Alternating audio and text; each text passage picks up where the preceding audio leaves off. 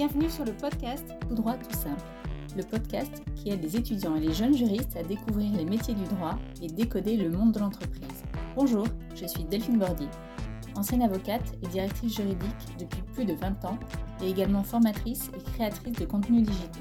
Je vous propose de rencontrer des personnalités du monde du droit qui s'expriment en toute franchise sur leur métier et vous livrent des conseils concrets pour un meilleur passage vers le monde professionnel. Si vous aimez le podcast Tout droit tout simple, n'oubliez pas que la meilleure façon de le soutenir et de le faire vivre, c'est de laisser un avis avec plein d'étoiles. En plus, cela permet à d'autres de les découvrir plus facilement.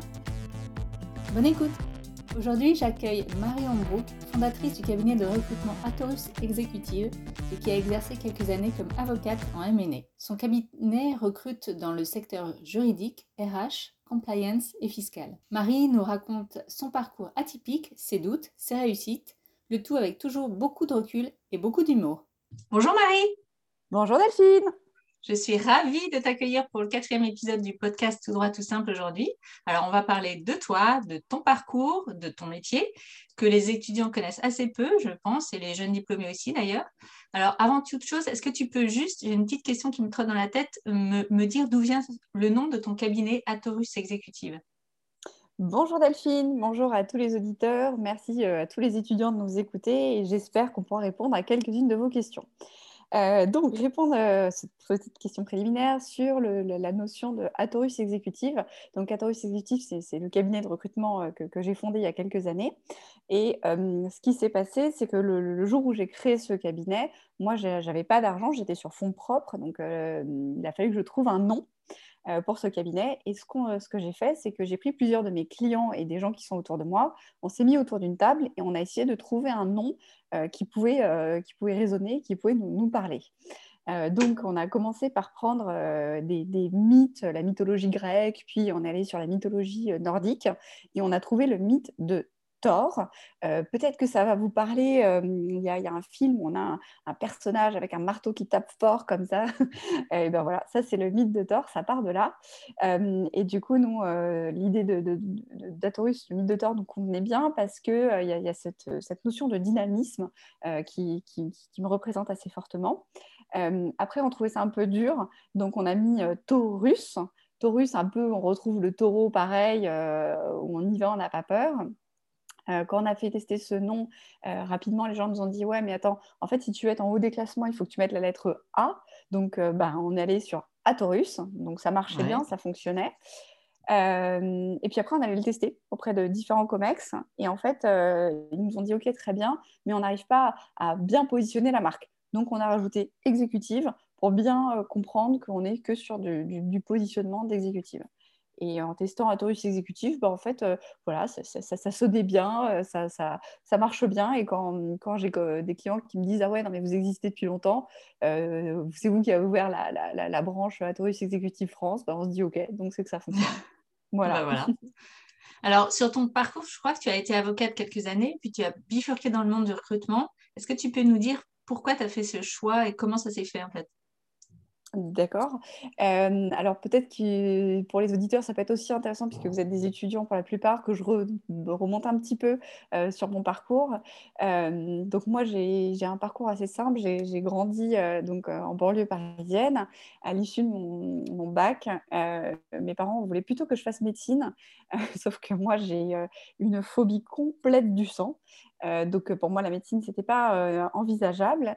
Et euh, moi, à l'époque, en fait, on était sectorisé. Donc moi, j'étais censée, si je voulais aller sur une université, il fallait que j'aille sur Cergy-Pontoise.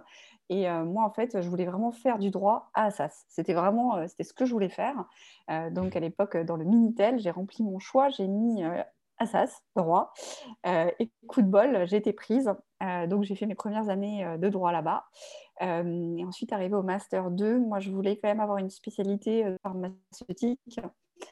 Euh, donc, je suis partie faire mon Master 2 à Paris 5, Université Descartes. et donc, c'était le Master de Hallode à l'époque, qui a maintenant plus d'une quinzaine d'années, qui est assez précurseur et qui était super. et donc, après ça, je ne savais pas trop ce que je voulais faire dans ma vie. donc, j'avais testé un peu le monde de l'entreprise, j'ai fait un stage en cabinet d'avocat. Et vraiment, je suis tombée sur une super équipe qui m'a vraiment donné envie de faire euh, l'époque du M&A. du M&A, du corporate. Et ensuite, c'était un cabinet qui était international qui m'a permis de partir à Londres dans le cadre de l'EFB, où j'étais en capital market chez eux. Euh, donc capital market, en fait, pour ceux qui ne savent pas, en fait, c'est du droit boursier, c'est-à-dire que moi, mon job, c'était euh, aider des entreprises qui voulaient, par exemple, euh, s'introduire en bourse, et nous, on les introduisait en, bourse d'un point de vue juridique.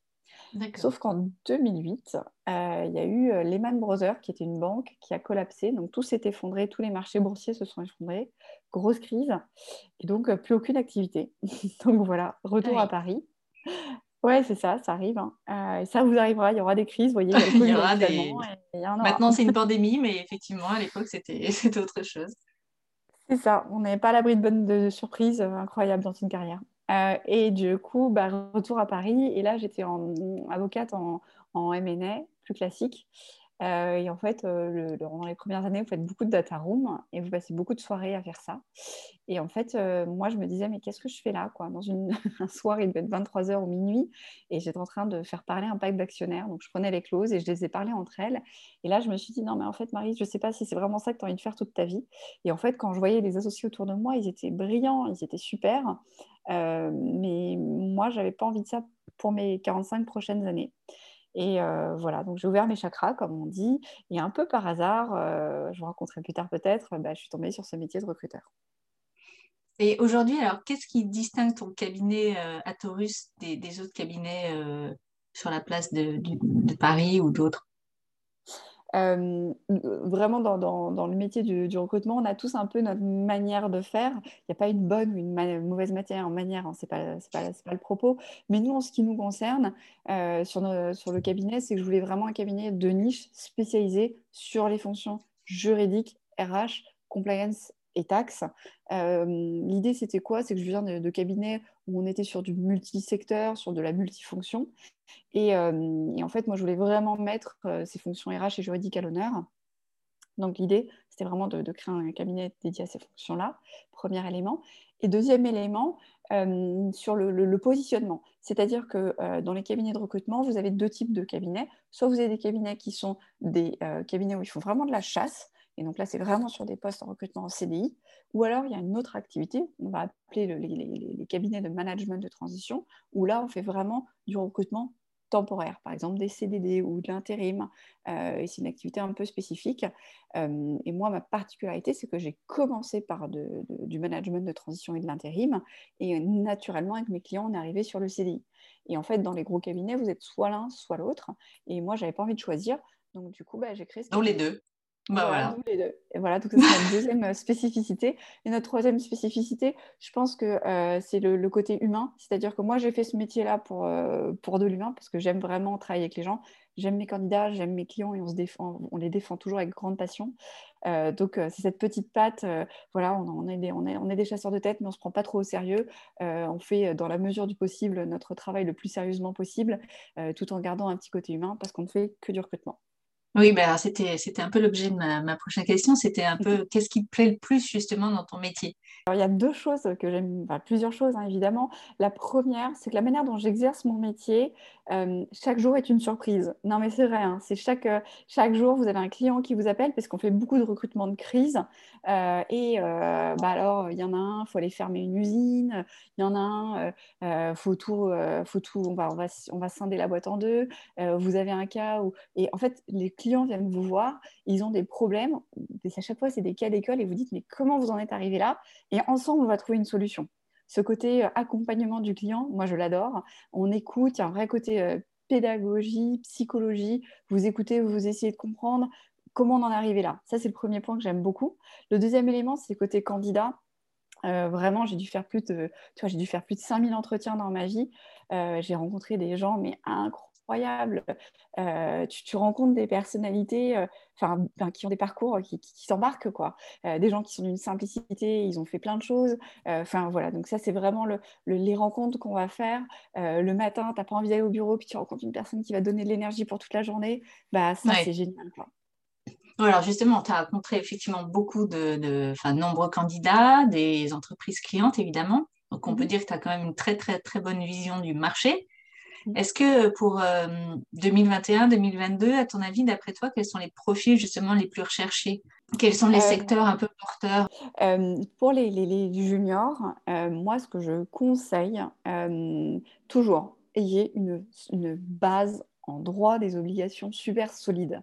Quoi qu'il arrive, quoi qu'on vous dise, quelles que soient les, les belles formules qu'on mettra derrière, enfin, nous, les, enfin, les, les, chasseurs de tête sur les fonctions juridiques et tous nos clients, ils recherchent des juristes qui ont une base en droit des obligations, en droit des contrats solide.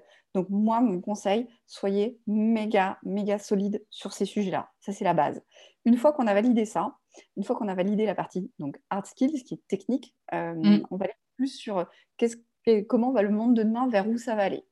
Très clairement, on voit hein, en fonction des secteurs, il y a des évolutions qui sont plus ou moins rapides.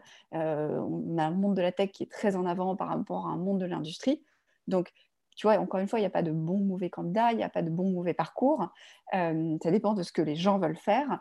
Après, si je dois, donner une tendance que je vois en fait hein, sur les prochaines années, c'est ce qu'on va appeler la polyvalence et la polycompétence. Je m'explique.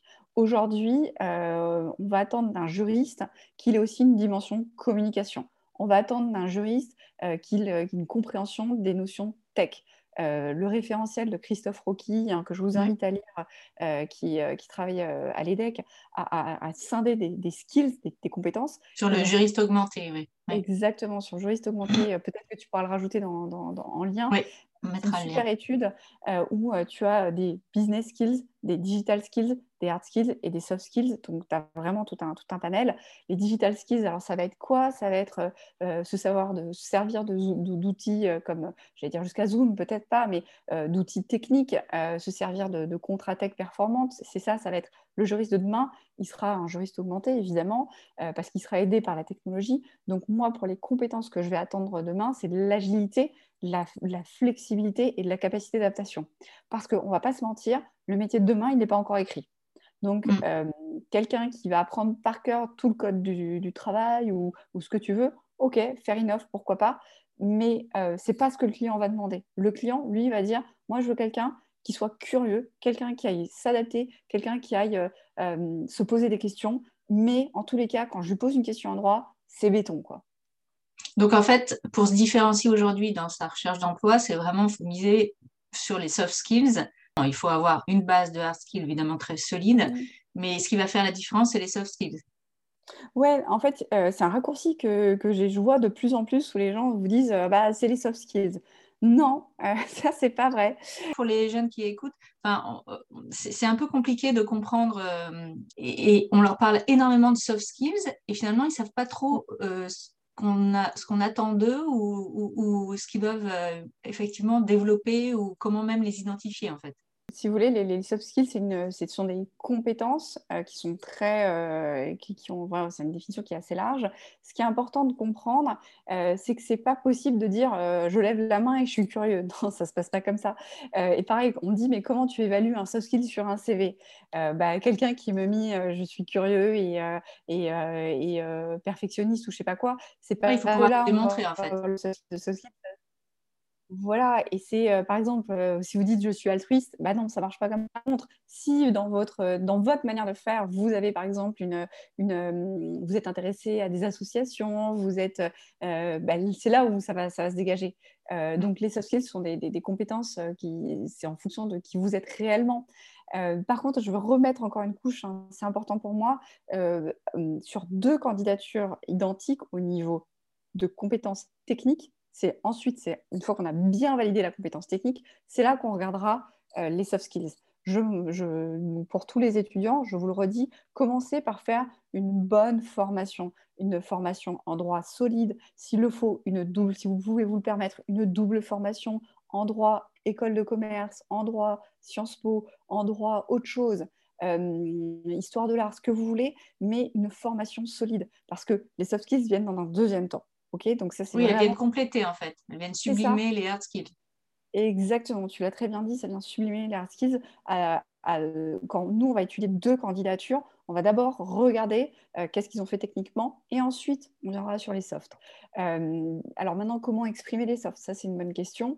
ça va être, bah, encore une fois, dans votre CV, quand vous allez aller sur, sur la dernière partie de votre CV, divers, c'est là où vous pouvez mettre en avant certains éléments par exemple vos implications dans les associations, des, implications dans, ce que vous faites au quotidien, dans vos sports. Euh, autre élément euh, qu'on néglige beaucoup, hein, mais euh, c'est dans la manière de, présenter votre candidature. Quelqu'un qui me dit je suis synthétique et, efficace, mais qui fait un CV de 4 pages ou 5 pages et ça part dans tous les sens, ben non en fait. Vous aurez beau nous dire que vous êtes synthétique, ben non en fait, ça marche pas. Oui, ça, c'est un faux pas. Euh, oui, c'est contradictoire. On ne peut pas être synthétique et en même temps faire un CV de quatre pages. C'est intéressant d'avoir euh, l'avis du, recruteur sur ça parce qu'effectivement, il faut faire ce travail de, déjà d'identification de, ces soft skills parce que je pense que tout le monde en a, même si ce n'est pas forcément euh, une vie associative intense. donc, il faut les identifier, les mettre en valeur et après, les, oui, les les reformuler auprès des recruteurs pour qu'ils s'affichent correctement. quoi. Oui, c'est ça. ce que tu viens de dire, c'est super intéressant, c'est très pertinent. Quand vous faites une recherche d'emploi sur un premier stage ou, ce que vous voulez, il y, a ce travail-là d'introspection. mais d'ailleurs, ça marche pour après. Hein. ce qui est mm. de dire, bah, qu'est-ce que j'ai bien fait? Qu'est-ce que j'aime bien faire? Euh, et euh, pour identifier vos compétences, bah, vous pouvez vous dire, bah, voilà, moi j'aime bien euh, le droit social, j'aime bien le, droit de la tech, bon, bah, très bien, donc j'identifie cette partie compétences techniques. Et puis après, sur les softs, comment faire pour les identifier? Bah, Soit vous regardez vraiment dans la glace et vous dites avec bienveillance, bah, tiens, qu'est-ce qu'on qu'on dit souvent de moi? Et si jamais vous, par vous-même, c'est dur, parce que ce n'est pas un exercice qui est facile, non, pas facile. Ah non, c'est pas simple, surtout quand vous êtes encore un peu jeune, euh, certains qui nous écoutent. Donc, euh, vous pouvez très bien demander aux autres. Vous prenez deux, trois personnes bienveillantes, encore une fois, et euh, leur dire, bah voilà, toi, qu'est-ce que quand tu, quand, tu, quand, tu penses à moi, quels sont les deux, trois objectifs auxquels tu penses dans, dans, dans, un contexte de travail? Vous pouvez peut-être en parler à un chargé TD ou à un prof avec qui vous avez travaillé. Ben, demandez très simplement, qu'est-ce que qu'est-ce que vous pensez de moi dans ma de travail Si vous avez déjà fait un premier stage, demandez à votre maître de stage, bah, qu'est-ce que tu as pensé de moi quoi? Oui, oui, pour avoir des feedbacks vraiment constructifs. Exactement. C'est d'ailleurs souvent un point que les... Je donne un, conseil qui est super important. Euh, les stagiaires oublient à la fin du stage de demander une lettre de recommandation. Euh, et le stage passe et euh, les années passent et vous oubliez ça. Et ensuite, ben, c'est beaucoup plus compliqué de, revenir euh, vers la personne parce qu'elle est souvent débordée. donc moi, mon, conseil, c'est quand le stage se termine et qu'il s'est bien passé, n'hésitez pas c'est mal passé, non. n'hésitez pas à faire une petite demande de lettre de recommandation. Comme ça, vous l'avez et euh, quand vous envoyez un CV, ben, pourquoi pas le mettre? Ça fait un, petit plus. Alors aujourd'hui, on est encore euh, quand même en pleine crise là, du, Covid mhm. qui, est, qui est toujours pas terminée. Donc les, entretiens, j'imagine que ce, pour beaucoup se font quand même encore à distance. Comment on fait, euh, enfin, surtout quand on est jeune juriste, ou, comment on fait pour réussir ces entretiens à distance? Comment comment on gère ça? Euh, bah alors, tout d'abord, je vais te dire un truc, qui... je vais répondre à ta question sur le fond, mais euh, je vais te faire une remarque préliminaire. C'est euh, j'ai été très, très agréablement surpris sur la capacité d'adaptation des candidats à l'exercice. tu vois, pendant des années, on m'a dit non, mais un entretien, c'est obligatoirement physique, c'est n'importe quoi de faire une visio, il faut rencontrer les gens. Euh, et je vais te dire pourquoi on se dit ça dans le monde du recrutement. Euh, c'est parce qu'en fait, on parle de la communication. Euh, en, deux mots, hein, dans la communication, vous avez, on va distinguer ce qui est verbal et ce qui est non verbal. et vous avez plusieurs études, notamment il y a un professeur iranien qui, qui évolue à UCLA qui s'appelle Mirabian, qui a fait une étude et qui avait indiqué que dans la communication, tu as euh, plus de 80% qui va être du non-verbal et à peine euh, moins de 10% qui va être dans du verbal. Donc, ce qui se passe, c'est quand tu es en, visio, euh, tu perds une partie de cette communication qui est non-verbale, qui est l'essentiel de notre communication. Mm donc effectivement, pour quelqu'un euh, qui n'est pas complètement à l'aise, c'est pas euh, ou qui a jamais fait l'exercice, hein, soyons très simple, c'est un exercice comme un autre, euh, bah, c'est pas toujours évident. Moi, mes, mes conseils, c'est déjà préparez-vous. un entretien est réussi s'il est préparé. Donc ça veut dire quoi? Ça veut dire vous renseigner sur la personne que vous allez avoir en face, sur l'entreprise. S'il peut y avoir une fiche de poste qui a été mise en ligne, renseignez-vous. Vous, de votre côté, préparez votre pitch, c'est-à-dire préparez votre discours, euh, parce qu'en fait, en entretien, c'est à peu près toujours la même chose. On va vous dire, bah, vas-y, présente-toi. Et là, il faut que vous ayez euh, préparé votre discours. C'est un discours qui va durer euh, peut-être 4-5 minutes, mais vous racontez votre histoire. Donc, vous pouvez le faire, vous filmer par exemple, vous filmer en, racontant votre discours et voir ce que ça donne. Euh, et tester. Tester en disant, bah, tiens, ça marche, ça marche pas. Et, et puis dédramatiser, ça se passera bien, quoi. Ça se passera bien. souriez, soyez vous-même. Isolez-vous. Il y a quelques petites choses à faire. Hein. S'isoler, vérifier son son, le son, l'image, la connexion, ce genre de choses. Euh, et puis, euh, oser, allez-y, il n'y a pas de problème, ça va bien se passer. Oui, en fait, ce que tu dis, c'est que les entretiens à distance, finalement, se passent euh, aussi bien que, possible. Et en fait, ça me fait un peu penser aux entretiens, les entretiens là, à distance en ligne. c'est un peu comme il y a 10 ou 15 ans, quand on, on, avait des messages vocaux à laisser sur les téléphones et qu'on ne savait pas comment, comment faire. c'est un peu euh, ça. C'est un peu ça. Au début, on était tous un peu, bah, je dis quoi, je fais comment? C'était pas du tout euh, naturel. Et puis aujourd'hui, tout le monde le fait très, très, très bien. Ouais, ouais, c'est exactement ça. Euh, ce que tu dis, c'est tout à fait juste. moi, quand j'ai commencé mon métier de recruteur, je devais appeler des gens et je m'excusais de m'excuser. Maintenant, tu te poses même plus la question, tu vois. Donc, mm. euh, c'est pareil, euh, les entretiens, on y va. Et alors, en fait, tu vois, dans la communication non verbale, il y a quand même des choses qui passent parce qu'on est en entretien euh, visio en général. et puis, même dans le son de la voix, on sent pas mal de choses. Donc, les, codes vont s'y faire, quoi. Il y a quand même beaucoup de beaucoup de non-verbal qui peuvent, qui peuvent intervenir même, même à distance. Quoi. Exactement. En fait, qui peuvent être perçus en tout cas. Oui.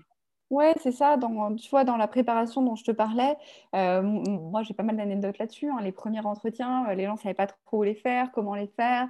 Euh, donc ils étaient dans. Ça m'est déjà arrivé qu'un candidat me, fasse un, prenne une visio dans sa salle de bain pour avoir un fond neutre derrière, ça résonnait.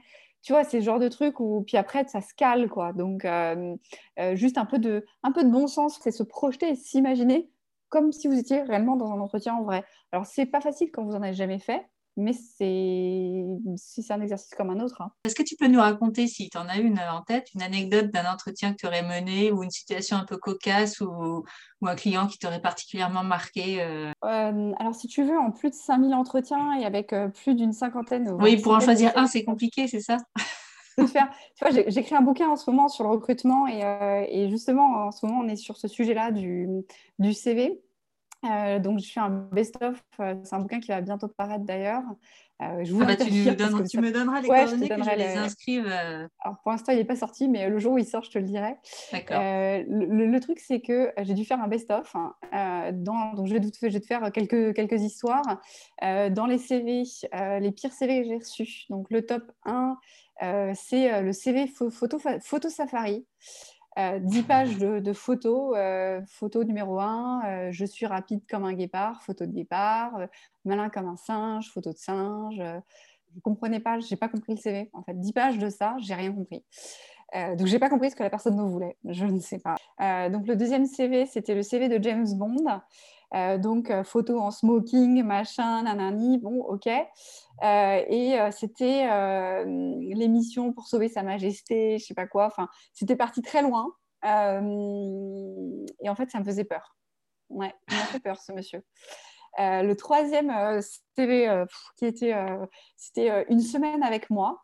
et chaque jour de la semaine, donc c'était un CV en, en jour chaque jour de la semaine. Alors le lundi, euh, je fais ci, je fais ça. Le mardi, euh, tu vois, et donc chaque jour, euh, tu avais une, histoire de sa journée. Et franchement, la seule chose que je, lui dis, hein, la seule chose que je me suis demandé en arrivant au mardi, je me suis demandé si le vendredi c'était ravioli, tu vois. C'était bizarre. voilà, donc ça, c'est les, CV un peu curieux. Après, alors les photos, ça, je Oui, donc ça suffit pas d'être original quand même. Hein. Il faut quand même un petit peu rester dans, le, dans les clous de. Ben, on fait du droit, quoi. Donc, si vous êtes. Bah, c'est ça un poste de juriste, il faut que vous ayez une crédibilité, quoi. vous pouvez faire une petite touche d'humour, mais le full humour, on ne comprend pas. Pareil, tout ce qui est CV euh, en, forme de nuage. J'ai eu des CV, je vois souvent des CV en forme de fleurs. Chaque pétale est un truc, une compétence. Oui, puis l'humour, il passe mieux pour le coup en entretien à l'oral que sur un CV où on n'a jamais vu la personne. Mais ouais. puis tu vois les CV de toutes les couleurs, une ligne en bleu, une ligne en rouge. Moi, j'ai, c'est bon, j'ai, ça me fatigue quoi. J'ai un CV en 10 secondes trop de couleurs, trop d'informations, euh, vous me perdez quoi.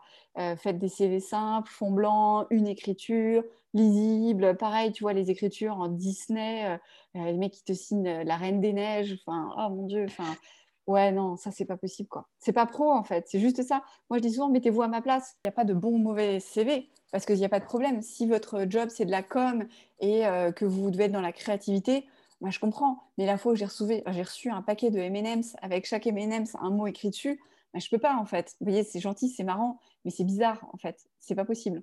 Donc euh, tout ça, ça c'est pas possible. Les photos, euh, s'il vous plaît, faites une photo simple, pas la photo de mariage, pas la photo à la plage. C'est, euh, voilà, vous n'êtes pas recruté pour les anges de la télé quoi.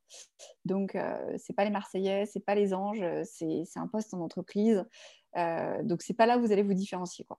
On arrive bientôt à la fin de, nos échanges, mais est-ce que tu aurais, pour les, jeunes juristes qui n'ont pas beaucoup d'expérience, enfin, pas en tout cas très significative, ou qui ont fait que pour l'instant des stages, euh, est-ce que tu penses que les, entreprises aujourd'hui sont frileuses encore, euh, enfin encore, est-ce qu'elles sont frileuses à l'embauche aujourd'hui? Euh, je peux vous donner les chiffres de, de l'UNEDIC qui sont sortis le 24 février. en fait, ce qu'on s'est rendu compte sur l'année 2020, c'était une année en vague avec euh, des périodes où il y avait des recrutements et des périodes de creux. Euh, sur 2021, je pense qu'on va être encore sur, un système de vagues. Janvier 2021, on était sur une reprise, une embellie avec une légère reprise.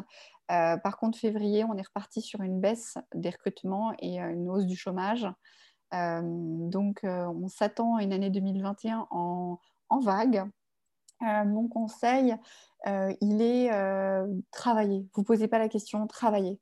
Euh, c'est pas grave si ça coche pas toutes les cases. Il y a un moment, allez chercher un job, quoi. ouais, être flexible et, le plus souple possible pour avoir acquérir de l'expérience, quoi. Ouais. Et tu vois, il y a un truc, j'en parle très très humblement et très simplement, moi, j'ai beaucoup travaillé pendant mes études pour, pour, pour, me payer mes études en partie. Euh, et euh, beaucoup de mes clients, et je ne suis pas la seule, euh, sont toujours intéressés par qu'est-ce que vous avez fait à côté de vos études.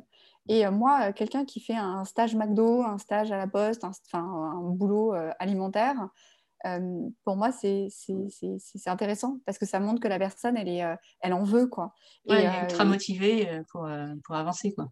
Ouais, et tu vois, il y a un truc, euh, y a un truc que j'ai compris par rapport à, moi, et ça, je peux le dire très simplement aussi.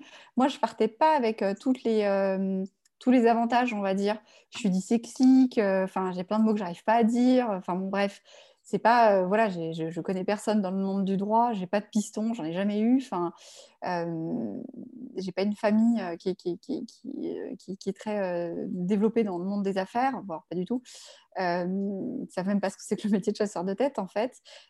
Et, en fait, ce que je peux vous dire, c'est que ce que je me suis rendu compte, c'est que par rapport à d'autres qui eux avaient des parents avocats, des machins, des bidules, quand je fais le bilan auprès de, après toutes ces années, finalement, ce qui a fait la, la différence entre ces personnes-là et moi, c'est que moi, je lâche jamais rien et euh, j'ai une motivation à toute épreuve, quel que soit le truc qui m'arrive, parce que comme tout le monde, j'ai des galères, comme tout le monde, euh, bah, des fois, j'y arrive pas, euh, mais je lâche pas. Et c'est un conseil que je peux donner aux jeunes, c'est lâcher rien, quoi. Moi, c'est mon mojo. ça, c'est un super conseil.